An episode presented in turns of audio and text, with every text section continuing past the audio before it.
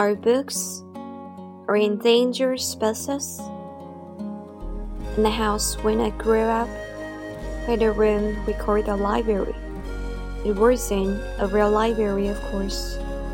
It was just a small den dominated by a television set, but there were bookshelves built in it, or for worse, in hundreds of books, hardback books with swan of many colors surround us in that room. The books, collected by my parents and grandparents throughout their lifetimes, were part of my childhood.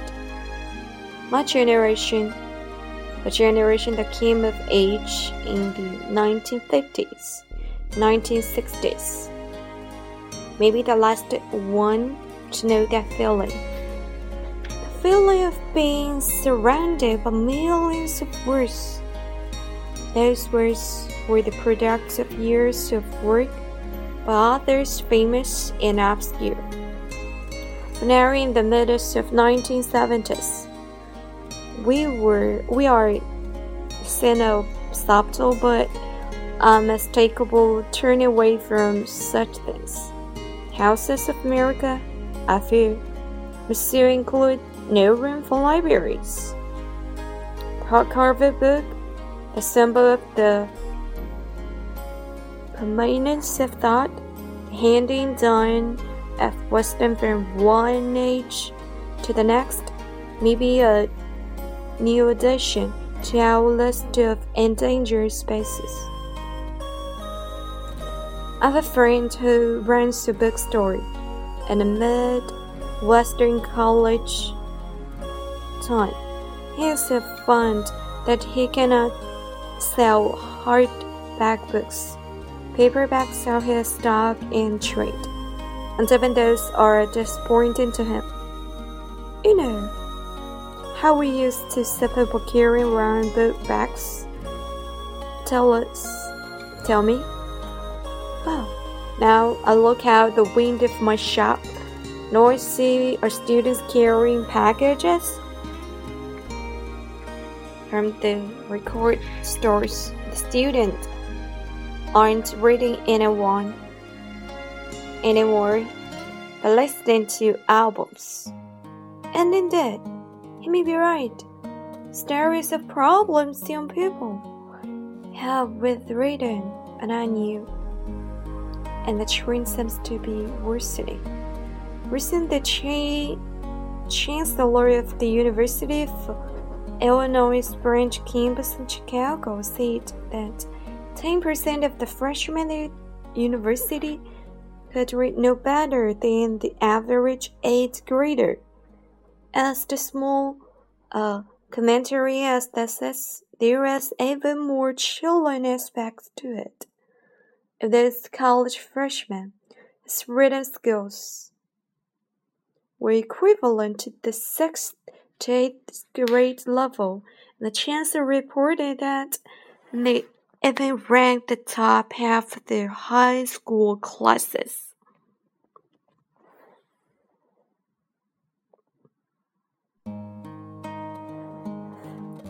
Professor at the same university said that even after four years of campus, some at college graduates could hardly read or write and the ramifications the situation brings to the nation obvious and will become even more so in the years to come.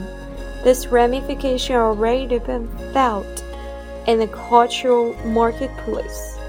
First work of fiction, if it has any look at all, will sell perhaps three thousand copies in its hardback edition, publisher and authors knew not to accept much better than that. And the Red Album, well, a new group called Boston recently released the album of the same name. It is their first record, So far, it has sold 3.5 million copies. Much of the problems that we love and a passive age. To listen to a record album, to see the theater movie, to watch a television show, all require nothing the culture consumer. Save his mere presence to read a book, then take an act of will on the part of the consumer. He must genuinely want to find out what is inside. He cannot just sit there. he must do something, even though that something is as simple an action as opening the book, closing the door, beginning to read. And generations before my own, this was taken for granted. It's an important part of life. But now, and the day of the emotion retrieval system, such re reverence is not be placed on the reading and then saving of books. If a young American reads at all, he's far more likely to purchase a paperback that may be flipped through and then throw away in this bouncy page the book for keeping and rereading is uh, anachronism, ponderous dishonor, and a high-speed society.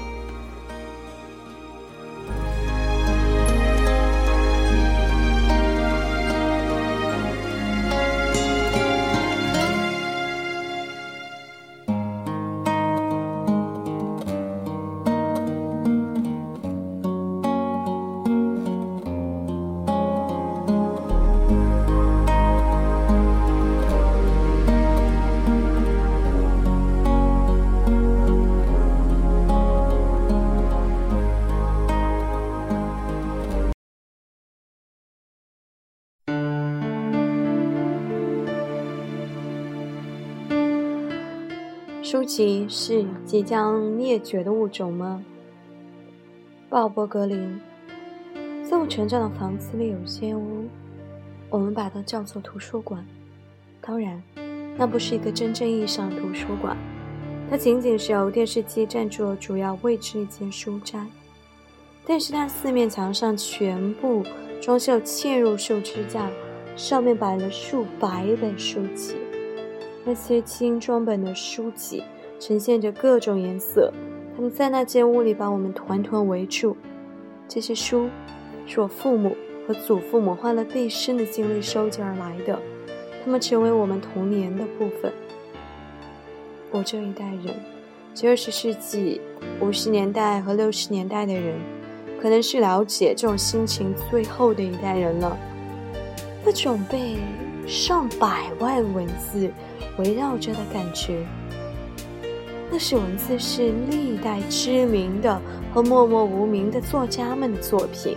当然，在二十世纪七十年代中期，我们正目睹着一个不易察觉且毫无疑问存在的慢慢背离书籍这种是我的倾向。恐怕美国家庭很快就不会再留出房间做图书馆了。精装的图书，那思想永驻的象征，那从一个时代向下一个时代流传的智慧，做我们即将灭绝的物种名单上一项新的补充。我有个朋友，他在一座中西部大学城开了一家书店，我发现他卖不出精装书。他的买卖主要是做瓶装、简装书籍，就连这种书卖的也很令他伤心。你知道，我们过去总是看见人们手中提着一袋一袋的书，对吧？他对我说：“哎，现在我从铺子的窗户看过去，见到的都是学生，拿大包小包从唱片铺子里走出来，学生们。”不再读书了，他们成天听唱片。的确，他说的蛮有道理。关于年轻人读书方面问题的种种闲话，虽不是今日才有的，但是不读书这个倾向似乎愈演愈烈。近来，位于芝加哥的伊利诺斯大学分校校长说，在他的学校里，百分之十的一年级学生的读书能力比一般中学生八年级的学生好不了多少。这话够够人忧虑的、忧愁的。可他还有更令人心寒的一面。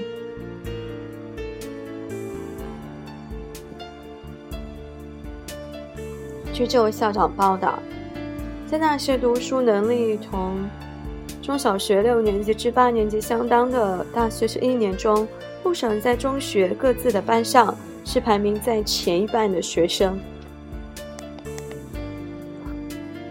这是这所大学的一位教授说。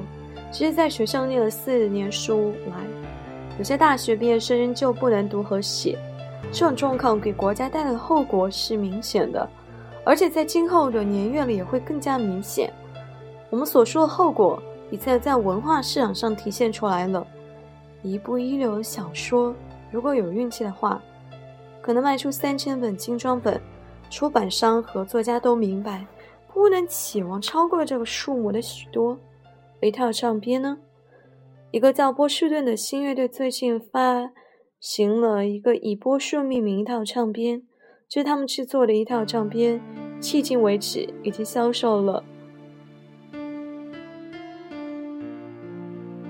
三百五十万份。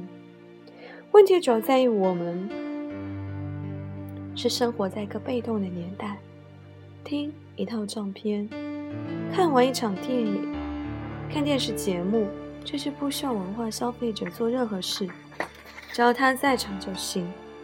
而读一本书，要求消费者方面有毅力，他必须真正想知道书里说什么，他不能仅仅坐在那儿，他得做点事儿。即使这事儿十分简单，只不过是动手翻开书本，关上门，然后开始读。对我前面历代的人们来说。读书天经地义是构成生活的一个重要部分，但是现在，在这个信息检索系统的时代，读书和藏书已不再获得这种尊重。如果一位美国青年要读书，他很可能去买一册简装书，这样就可以很快的翻完，然后把它扔掉。在一个讲求把没用物品处理掉的时代里。要保存和重读书，简直是与时代格格不入的行为，就像个笨重的恐龙在高速的社会里寸步难行一般。